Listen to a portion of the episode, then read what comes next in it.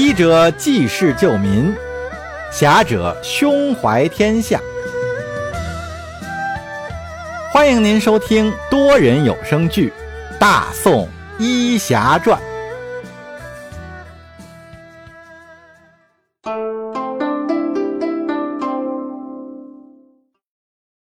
第一百三十八集。暗访。如果他真像墨渊说的这么好，我就成全了你俩。沈世宜一听，连忙过来拉着母亲的手道：“谢谢母亲，他不会让你失望的。”沈世宜的母亲佯装还在生气，不理他。叶禅对沈世宜道：“其实啊，我们俩来是想叫你一起去看看大壮他们几个。”沈世宜借坡下驴道：“是呀，我早就想去了。”走吧。说完，拉着叶禅和墨渊就出了房门。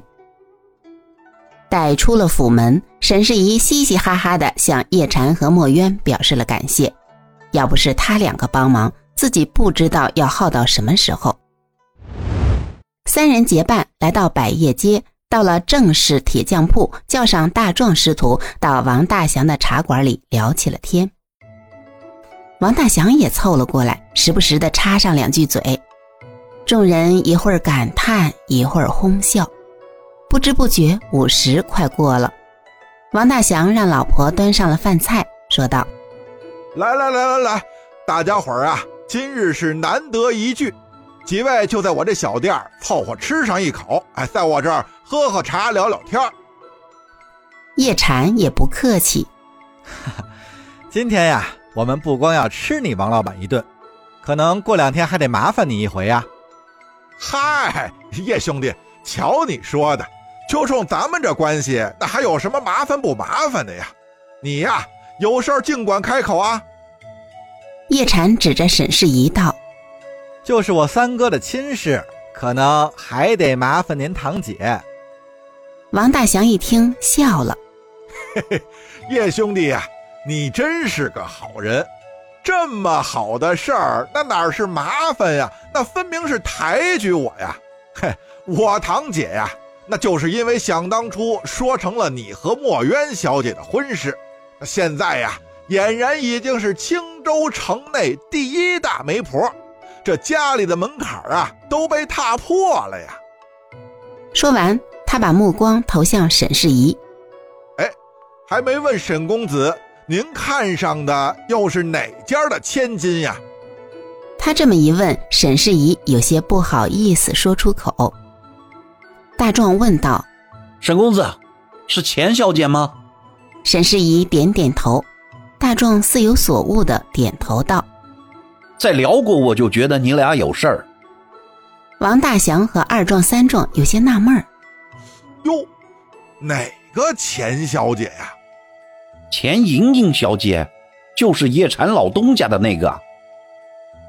众人看了叶禅和沈世宜一眼，齐声哦了一声。这事儿只能心照不宣了，再问多了就尴尬了。王大祥想了一会儿，道：“ 这这么便宜的事儿都让我老姐给赶上了，那这不是只要到钱家一提就成了吗？”这钱老板还不得把我老姐当成菩萨供着呀？这还有一关没过呢，那就是世宜的母亲。沈夫人要先看看人。呃，这事儿也需要我老姐安排吗？啊，这倒是不必，这事儿由我们自己安排。您啊，只要等我们的话就行了。哎，行行行，我老姐呀。就喜欢干这水到渠成的事儿。哎，不行不行不行不行，咱们呀不能这么便宜了他，得让他顺带着给大壮他们哥仨一人都说一门亲事，要不然呀这好差事哪能给他呀？你们说是不是？大壮的师傅郑师傅也哈哈大笑道。哈哈哈！哈行，王老板，我先带徒弟们谢谢你了。王大祥一摆手：“哎，郑师傅哪里话哪里话，这张嘴之劳，咱们街里街坊的客气什么呀？等到叶禅和沈氏兄妹从百叶街出来的时候，已经到了未时。墨渊想去叶家坐坐，他便让沈世宜去找钱莹莹，提前告诉莹莹一声，让她做好准备。明天，墨渊会带着沈世宜的母亲去善德堂看看。此事成与不成呢？就看钱莹莹明天的表现了。沈世宜风风火火地来到了善德堂所在的大街，他也不好直接进去，在门口来回来去溜达了两趟。钱莹莹在善德堂里也看见了，就放下了手中的活计，出了门，对沈世宜说道：“你怎么不进去啊？”沈世宜不好意思的嘿嘿一笑：“我又没病，进去干什么？”钱莹莹白了他一眼。进去看看不行吗？你在这里鬼鬼祟祟的，更让人起疑。沈世宜挠了挠头，哪有鬼鬼祟祟？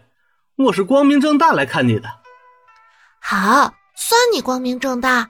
看我带礼物来了没？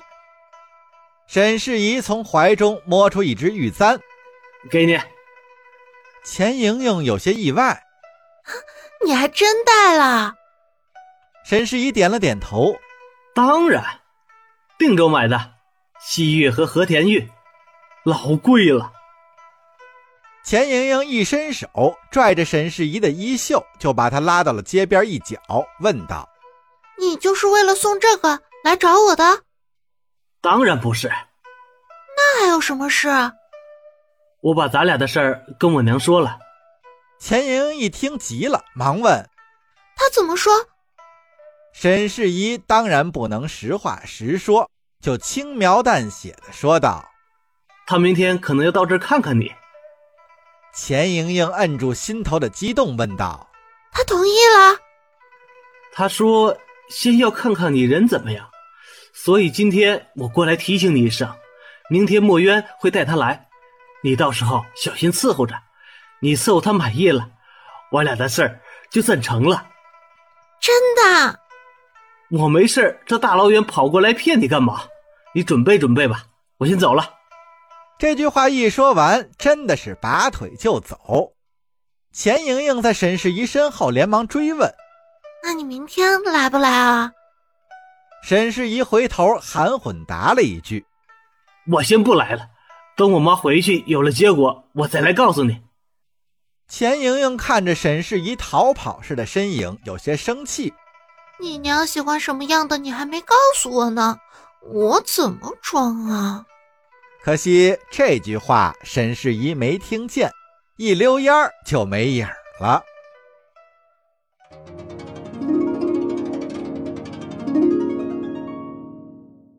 二天，墨渊一早就到了沈世宜母亲的屋里，请她一起去善德堂看看那位钱小姐。沈世宜的母亲就仔细打扮了一番，随着墨渊出了府。他们坐着马车，直接到了善德堂门口。墨渊搀着沈世宜的母亲进了善德堂的大门。钱莹莹也一早就认真的梳洗打扮，早早来到了善德堂。待他看见墨渊搀着一位贵妇人进了门，就知道这位就是沈世宜的母亲了。这位是我的三娘，这两天喉咙有些不舒服，想过来抓几味药。钱莹莹上前向沈世宜的母亲行了礼：“沈夫人好，您喉咙不舒服，可有什么症状？”沈世宜的母亲仔细打量了一下钱莹莹，果真是个标准的美人儿，儿子的眼光还算不错。他缓缓说道。也没什么大的症状，就是喉咙有些发干。钱莹莹接道：“我看沈夫人脸色红润，气息平稳，应该没什么病。喉咙发干可能是时令的关系，现在天干物燥，极易让人津液耗损。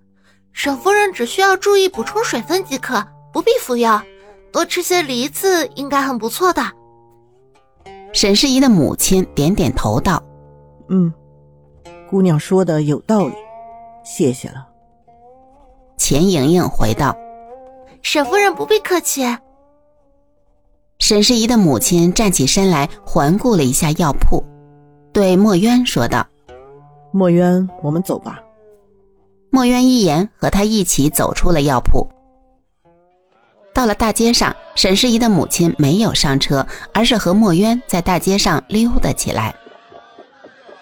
两人走到一处布庄门前，沈世宜的母亲拉着墨渊走了进去。他挑了几块颜色亮丽的上好丝绸，让店家包好了，然后装作不经意的问道：“哎，掌柜的，那善德堂的钱老板你可认识？”钱老板呀，当然认识了。我们跟钱老板在这条街上一块做了十几年的买卖了。